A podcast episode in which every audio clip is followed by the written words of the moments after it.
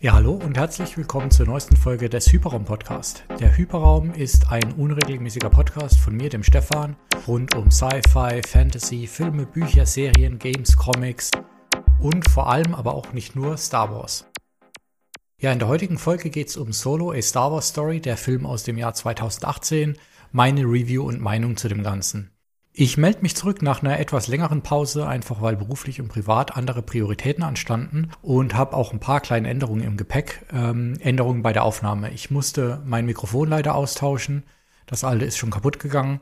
Und ich habe jetzt überlegt, dass ich diesen Podcast vielleicht eher in einzelnen Segmenten und nicht mehr unbedingt an einem Stück aufnehmen werde. Ich mache das, weil ich äh, zwischendurch dann doch eigentlich öfter gerne mal was nachlesen und recherchieren möchte.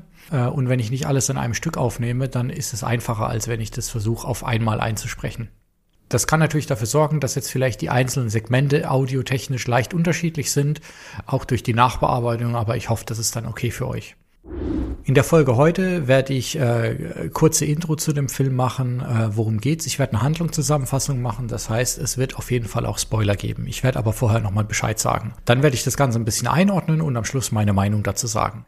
Bevor wir dazu kommen, aber wie immer noch mal ganz kurz Feedback und Kommentare. Ähm, diesmal habe ich gar nicht so viel, aber ähm, aufgrund einiger Rückmeldungen auf verschiedenen Kanälen möchte ich noch mal ganz kurz ähm, einfach einordnen, wie mein Ansatz hier ist, was auch mein Anspruch und nicht mein Anspruch ist. Ja, also ich bezeichne mich auch ganz gerne mal als den Podcast für Casuals. Ähm, warum? Weil ich zwar an vielen Themen interessiert bin, weil ich auch sehr viel in dem Bereich lese, schaue, spiele, aber ich bin mit Sicherheit kein Experte. Egal, ob es jetzt hier um MCU, Star Wars oder später vielleicht mal andere Themen geht. Ich bin niemand, der jetzt alles aus dem FF kennt, der jeden Comic gelesen hat, der jede Figur, jeden Hintergrund äh, kennt.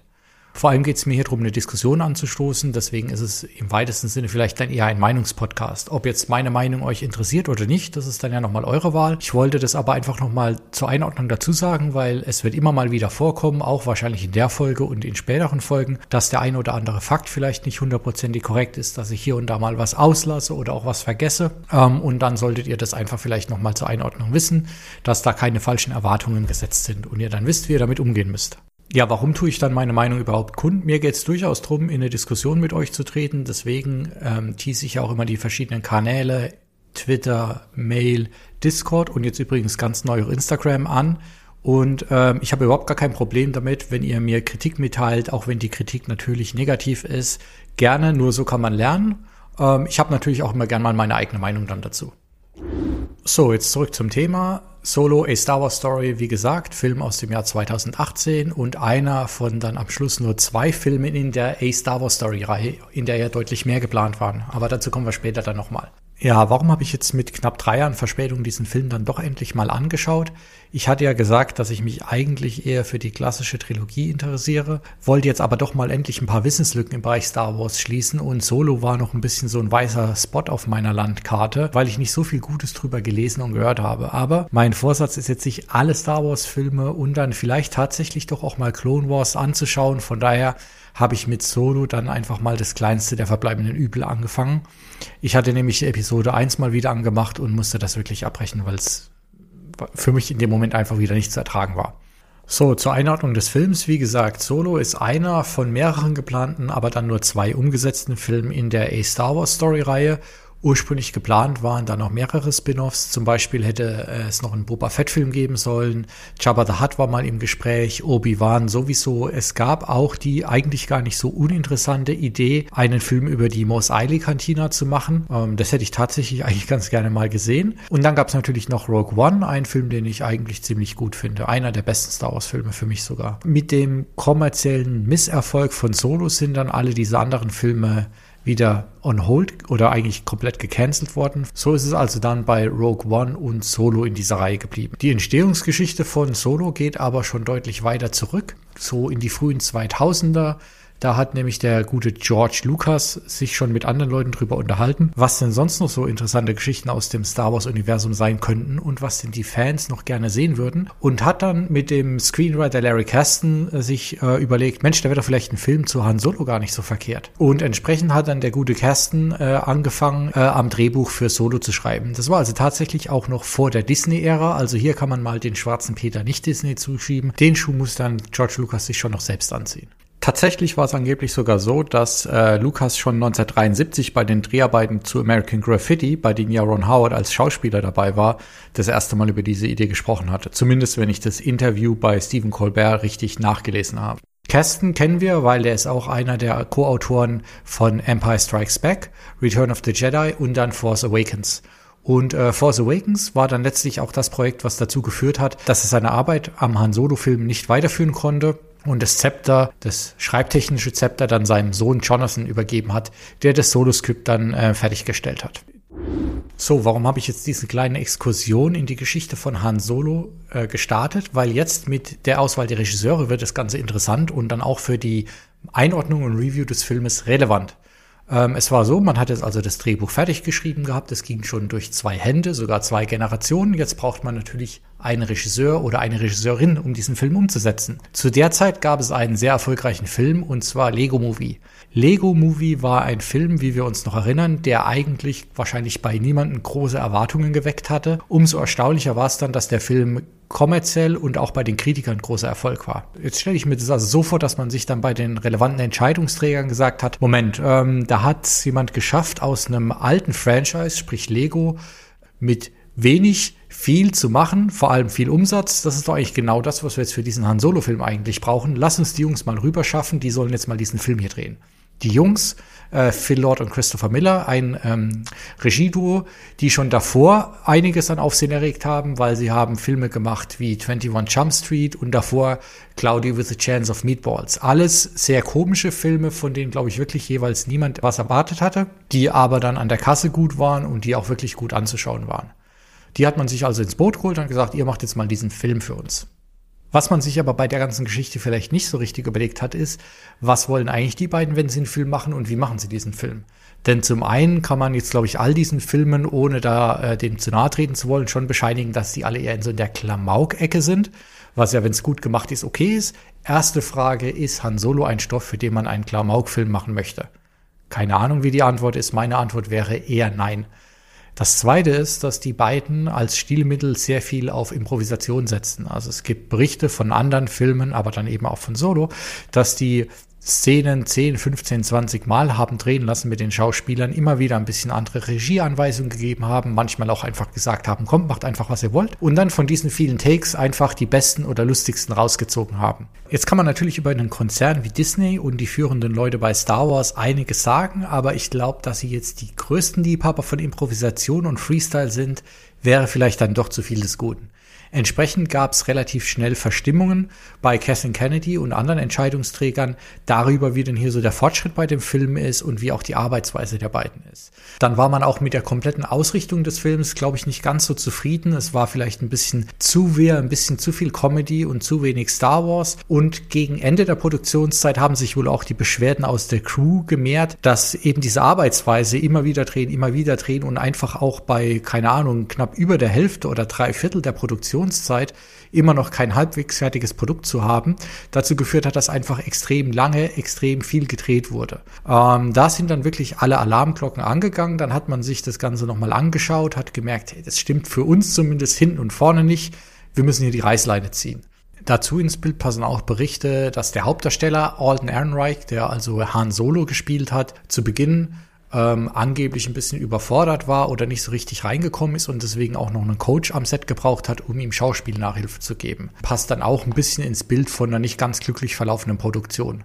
Ja, und zu guter Letzt äh, Lawrence Kasten, der eben, wie ich schon gesagt habe, ein Autor ist, der im Star Wars-Universum einige Meriten sich schon verdient hat. Also wer bei Empire Strikes Back mitgearbeitet hat, der hat auf jeden Fall wahrscheinlich auch einiges Gewicht und der war wohl auch nicht ganz so zufrieden, wie das Ganze gelaufen ist und hat vielleicht auch so ein bisschen sein Erbe schon wackeln sehen gesehen, hat gesagt, hey, also mit dem Thema möchte ich eigentlich so nicht in Verbindung gebracht werden. Ähm, lass uns hier mal ganz schnell äh, Abhilfe schaffen. So kam es dann also, dass bei knapp 75 Prozent Fertigstellungsgrad plus minus die beiden, also Miller und Lord, von ihren Aufgaben befreit wurden und ein neuer Regisseur mit Ron Howard ins Boot geholt wurde.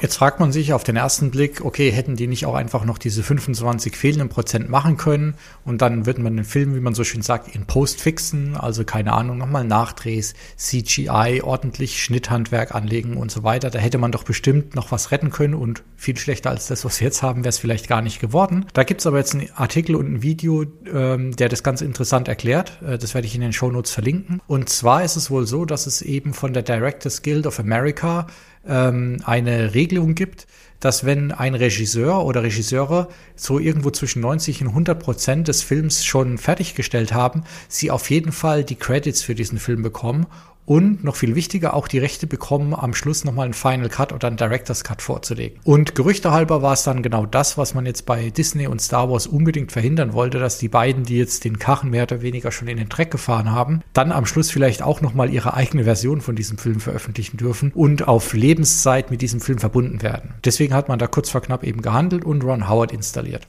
Ron Howard ist mit Sicherheit auch kein unbekannter oder gar schlechter Regisseur. Der hat Filme gemacht wie A Beautiful Mind, äh, Rush und ganz interessant auch Apollo 13. Warum ist das jetzt interessant? Abgesehen davon, dass Apollo 13 eigentlich ein ganz guter Film ist, schließt sich hier ein kleiner Kreis zum neuen Star Wars, nämlich zu Mandalorian. Seine Tochter Bryce Dallas Howard hat nämlich Regie geführt in einer Folge unter anderem, in der sie gerade am Anfang den Film ihres Vaters Apollo 13 sehr zitiert, wenn es um eine Landungssequenz geht.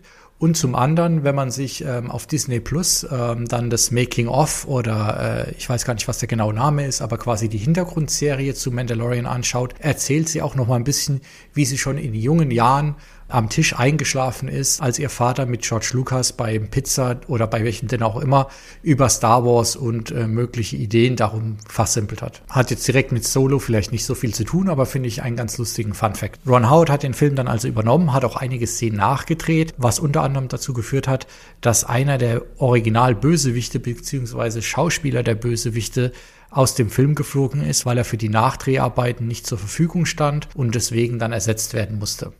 Ansonsten gab es auch schon einige Anpassungen und Howard hat auch in einigen Interviews ein bisschen über seine Inspiration äh, zu seiner Ansicht zu Solo erzählt. Er wollte da auf jeden Fall noch mal ein bisschen mehr dieses Western-mäßige, dieses düstere, dieses klassische Star Wars-Feeling mit reinbringen. Nachdem der Film abgedreht wurde, ging es immer noch relativ bewegt weiter, denn als nächstes gab es einige Kontroversen rund um die Filmposter. Es ging damit los, dass die Entwürfe, die man zuerst gesehen hat, relativ offensichtliche Kopien von einem äh, Jazz-Album-Artwork waren. Daraufhin musste man sich erstmal entschuldigen, musste die Poster zurückziehen und hat dann wieder andere Poster rausgebracht.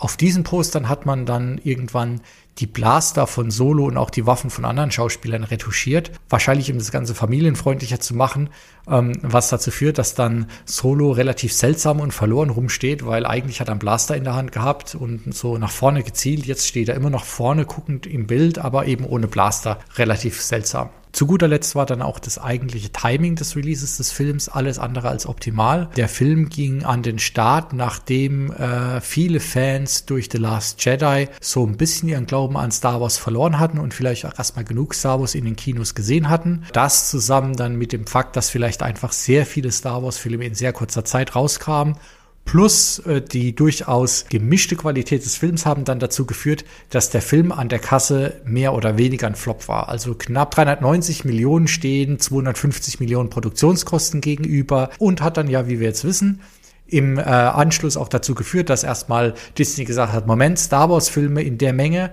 vielleicht doch keine so gute Idee, alles on hold, wir machen die Trilogie fertig und dann schauen wir mal weiter. So, nachdem wir jetzt durch die Entstehungsgeschichte des Films kurz gegangen sind, gehe ich jetzt nochmal durch die Handlung generell mit euch. Also, hier nochmal Spoilerwarnung. Ich werde den Film jetzt von vorne bis hinten ganz kurz nacherzählen ähm, und werde entsprechend auf jeden Fall das ein oder andere spoilern. Warum mache ich das überhaupt? Weil es, glaube ich, für die Einordnung des Films und um meine Meinung zu verstehen, ganz hilfreich ist, wenn man sich nochmal diese Handlung zu Gemüte führt und auf der Zunge bzw. im Ohr zergehen lässt. Ja, der Film spielt also knapp zehn Jahre vor den eigentlichen Star Wars-Filmen, sprich vor der klassischen Trilogie und geht los auf Corellia. Hier lernen wir einen jungen Han Solo kennen und seine Freundin Kira. Han Solo hat gerade einen Coaxium-Diebstahl durchgeführt und versucht jetzt die heiße Ware zu verkaufen. Beim Verkauf geht einiges schief äh, und in der Folge dieses missglückten Sales müssen die beiden fliehen, ähm, weil auf sie Jagd gemacht wird. Sie müssen fliehen, ähm, am besten aus der Stadt, idealerweise direkt vom Planeten. Sie begeben sich also auf der Flucht in eine Art Flughafenterminal und werden dort an einem Grenzübergang oder an einem Kontrollübergang getrennt. Hahn kommt durch, Kira bleibt zurück. Es kommt zu einer relativ emotionalen Szene. Hahn verspricht ihr, dass er auf jeden Fall zurückkommen wird, um sie zu retten und alles tun wird. Und wir ahnen zu diesem Zeitpunkt, das wird schief gehen und tatsächlich, es geht auch schief. Er kommt so schnell erstmal nicht zurück. Durch die Kontrolle durch muss er aber immer noch weiter flüchten, denn nicht nur er hat es geschafft, durch die Kontrolle durchzukommen. Für seine Hasher war es scheinbar noch ein wenig einfacher. Sie sind also immer noch auf der Suche nach ihm. Was macht er? Er schaut sich um, er schaut links, er schaut rechts, er weiß gar nicht so recht wohin. Das ist wieder eine Recruiting-Station des Imperiums. Das Imperium ist auf der Suche nach Soldaten, vor allem aber nach Piloten. Und er, der ja ein ganz passabler Pilot ist, denkt sich, hey, das ist doch genau mein Ding. So komme ich auf jeden Fall schnell aus dieser Gefahrenzone raus aus und entziehe mich meinen Verfolgern. Es kommt zu einer ersten, ich möchte sagen, Kracher-Szene, denn der Recruiter fragt Hahn nach seinem Vor- und Nachnamen. Es kommt heraus, oh Gott, Hahn hat gar keinen Nachnamen und er ist auch noch allein unterwegs. Er sagt dies dem guten Recruiter, der daraufhin einfach sagt, naja, wenn du allein bist und keinen Nachnamen hast, dann bist du ja wohl Solo. Ich nenne dich also ab sofort Hahn Solo.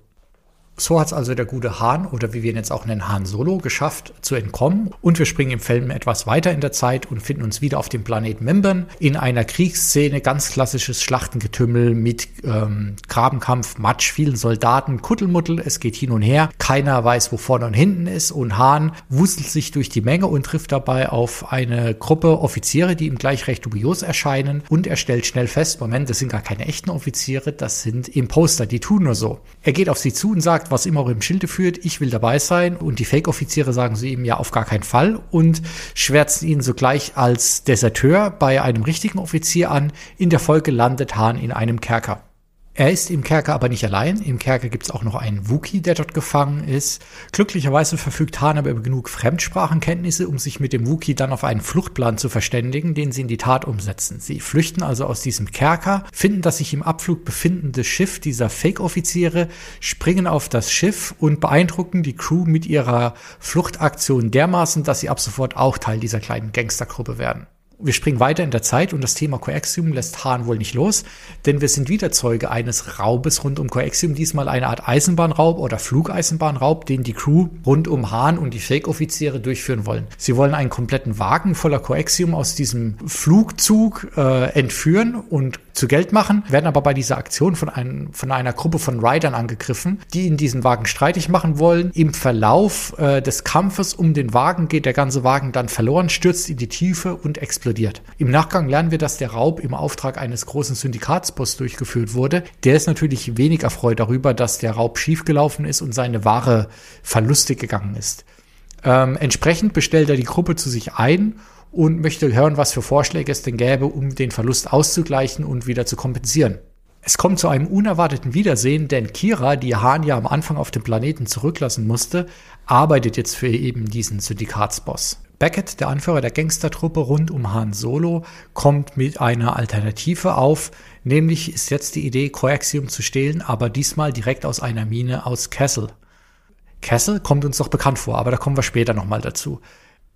Was jetzt noch fehlt, ist ein Schiff, um schnell hin, aber vor allem auch wieder zurückzukommen. Und so landet unsere Crew jetzt bei einem gewissen Lando Calrissian, der ihnen dann für eine kleine oder große Gewinnbeteiligung sein Schiff, ein sehr schnelles Schiff mit dem Namen Millennium Falcon überlässt und dann zusammen mit seiner Android-geliebten L337 Teil der Crew wird. Auf Kessel angekommen, wird nicht nur Coaxium geklaut, sondern auch gleich noch ein kleiner Sklaven- bzw. Roboteraufstand unter der Führung von L337 angestachelt. Entsprechend schnell muss geflohen werden, die Lage eskaliert und das Coaxium ist instabil und muss so schnell wie möglich zurückgebracht werden. Gut, dass Han so ein guter Pilot ist und dass der Millennium Falcon so ein schnelles Schiff ist und natürlich, dass die Crew noch relativ einfallsreich ist. Sie packen etwas Coaxium im Tank, damit schaffen sie den Rückflug, der normalerweise in knapp über 20 oder knapp unter 20 Parsecs geflogen werden kann, nur in etwas weniger als über 12 Parsecs. Mit Sicherheit eine Leistung, mit der man später auch nochmal ordentlich angeben kann. Naja, auf jeden Fall geht's jetzt wieder mal um eine Übergabe von Coaxium.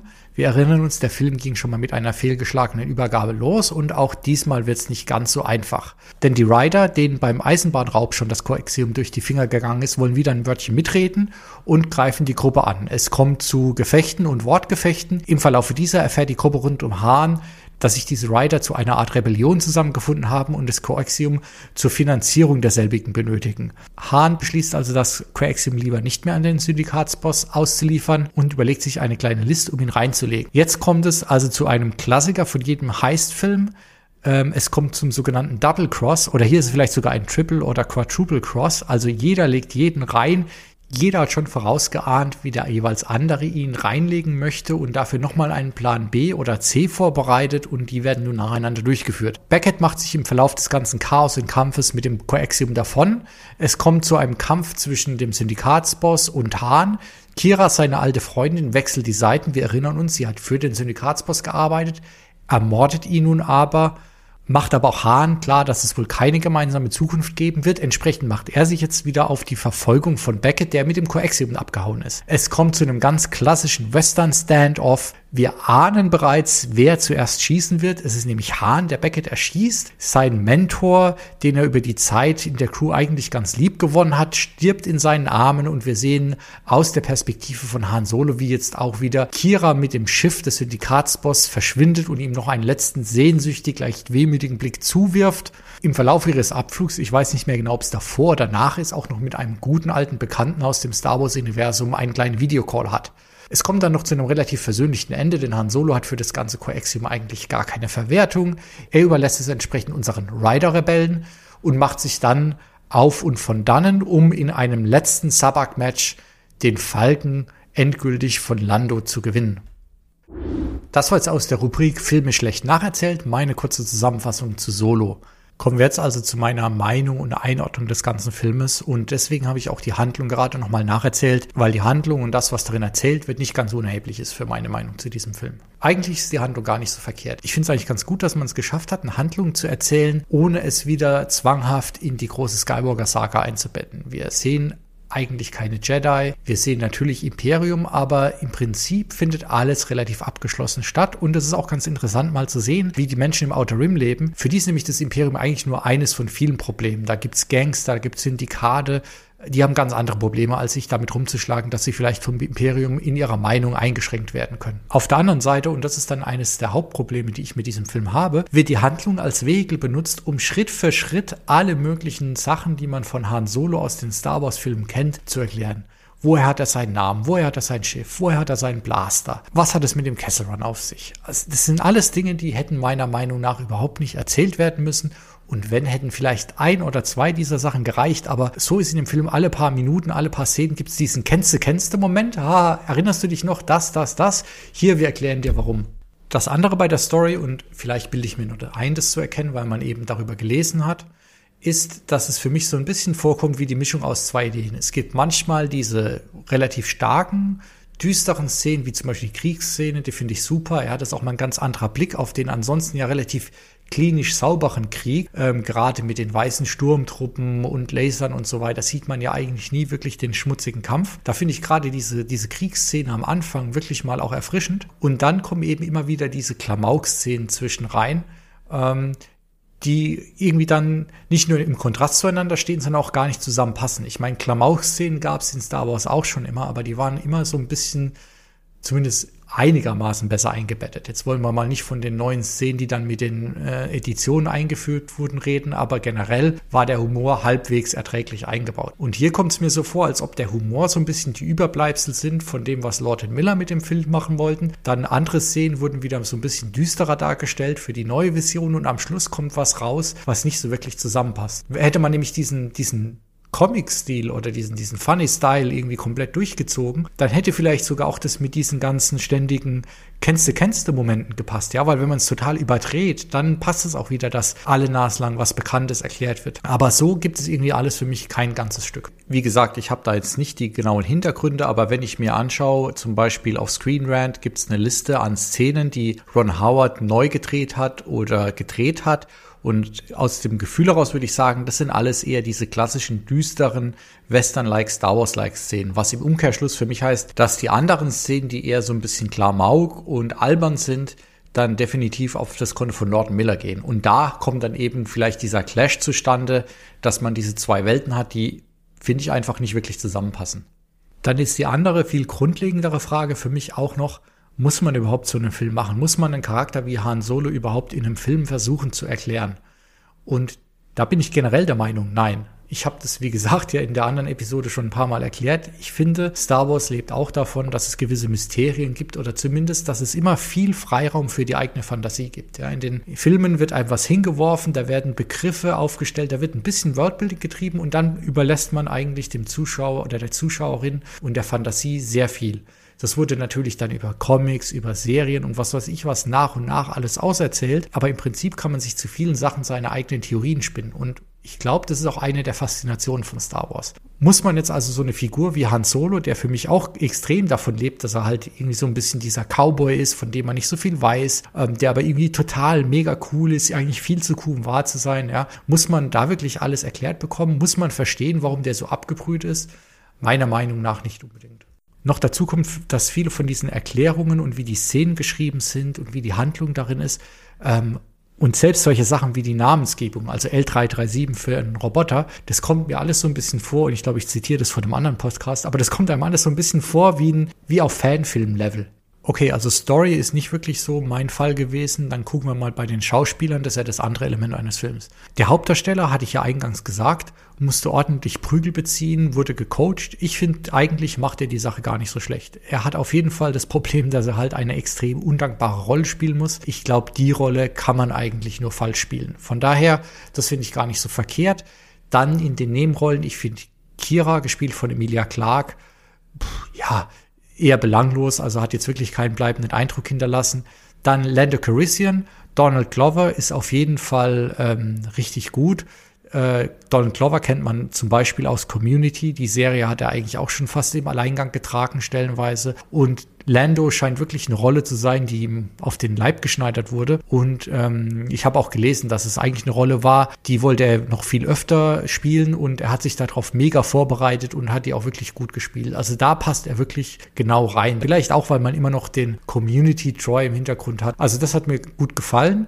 Ähm, Woody Harrelson als Beckett, gut, Woody Harrelson kann eigentlich immer alles spielen, ist immer gut anzuschauen. Ja, und dann haben wir noch den Bösewicht Dryden Voss, der wird gespielt von Paul Bettany. Den kennen wir auch als Vision aus Wonder Vision. Der macht seine Sache eigentlich auch ganz gut. Also von daher würde ich mal sagen, an der Cast gibt es jetzt nicht übermäßig viel auszusetzen, aber es ist jetzt auch nicht so, dass man sagt, bahnbrechend.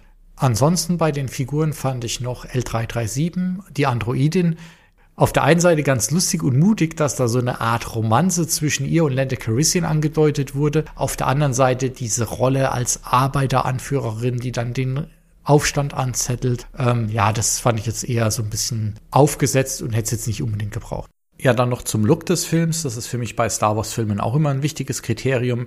Ich mag einfach diesen alten, klassischen, dreckigen Look aus der Originaltrilogie und ich finde, Solo führt es ganz gut fort. Die Kostüme, die Szenen, CGI, das gefällt mir eigentlich alles ziemlich gut. Also ich würde sagen, vom Look ist der Film durchaus gelungen.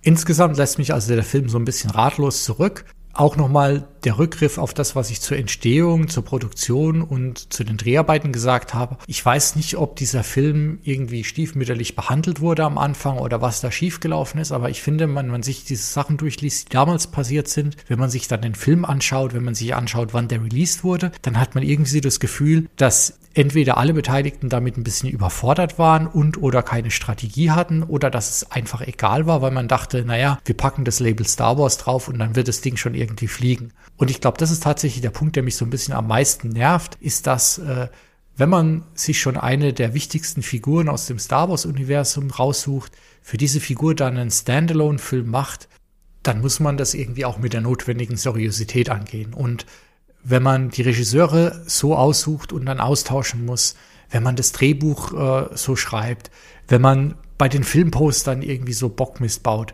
Die Promotion war ja auch nicht wirklich gut. Dann hinterlässt es irgendwie alles so einen komischen Eindruck. Entweder war man irgendwie so überfordert damit, so einen wichtigen Film rausbringen zu müssen und hat es deswegen versemmelt oder man, wie gesagt, man hat es einfach gar nicht ernst genommen und hat einfach gedacht, jo, wir bringen das Ding raus, 600, 700 Millionen wird er eh einspielen und dann machen wir weiter. Und ich glaube ehrlich gesagt, es war eher was von letzterem. Und das finde ich eben gerade schade und so ein bisschen bezeichnend dafür, wie Disney zumindest eine Zeit lang meiner Meinung nach mit Star Wars umgegangen ist. Zum Beispiel gibt es noch einen Artikel auf Entertainment Weekly, in dem die angeblichen Inspirationen für das Drehbuch genannt werden. Und da sind eben Western wie Unforgiven dabei, Abenteuerfilme wie Treasure Island, The Big Lebowski und Haste-Filme. Und auch da fragt man sich dann wieder ein bisschen, ob die Auswahl der Regisseure zu der Auswahl der Inspirationen, die ja wohl im Drehbuch dann sich auch wiederfinden müssten, von Anfang an überhaupt durchdacht war und gepasst hat. Insofern bin ich eigentlich ganz froh, dass jetzt der Film damals dafür gesorgt hat, dass die anderen Spin-offs erstmal erledigt wurden, weil ich glaube, wenn noch mehr von den wichtigen Figuren so vermurkst worden wären, das wäre wirklich nicht mehr schön gewesen. Natürlich, das Lustige ist jetzt, dass eigentlich genau die Sachen, die damals als Filme gecancelt wurden, jetzt als Serien wieder am Horizont auftauchen. Aber man muss ja wirklich sagen, dass Mandalorian einem da ein bisschen Hoffnung gibt, dass es diesmal ein bisschen besser angegangen werden kann. Abschließend dann nochmal meine Meinung auf der IMDb-Skala. Ich würde sagen, als normaler Sci-Fi, Action, was auch immer Film, wäre das vielleicht eine 6,5 von 10. Ja, nicht überragend, aber auf jeden Fall immer noch besser als der Durchschnitt. Als Star Wars Film würde ich dem Ganzen maximal 5 von 10 geben. Einfach äh, dafür ist es mir dann zu konfus, zu lieblos und wie gesagt, ähm, da muss man mehr machen, wenn man sich so eine Figur rauspickt für den Film. So, hier gleich nochmal Live-Update. Nachdem ich die Folge geschnitten habe, habe ich mich so über den Film aufgeregt, dass ich das jetzt nochmal eine Note downgraden würde. Also ich würde sagen, maximal 4,5 von 10 für das Ding. Ja, wie immer würde mich jetzt wieder eure Meinung interessieren. Liege ich hier komplett falsch? Seht ihr es genauso? Ähm, wie fandet ihr Solo? Würdet ihr euch wünschen, dass es mehr solcher Filme wieder gibt? Ähm, was für Erwartungen habt ihr an die Serien? Und wie ist eure Meinung generell äh, zu allem, was neben den Trilogien jetzt im Star Wars-Universum in Film und Serie stattfindet? Dann würde ich auf jeden Fall mal sagen, ich danke euch allen fürs Zuhören. Ihr erreicht mich auf Twitter, Instagram, E-Mail, Discord, Links und Adressen, wie immer in den Show Notes. Ich würde mich freuen, was von euch zu hören und noch mehr würde ich mich freuen, wenn ihr auch beim nächsten Mal wieder einschaltet bzw. zuhört. Und wenn ihr mal Bock habt, hier bei diesem Podcast mitzumachen, weil ihr zu einem von diesen Themen was beitragen möchtet oder beitragen könnt, meldet euch sehr gerne. Ich freue mich immer über Leute, die mitmachen und austauschen wollen. Ciao!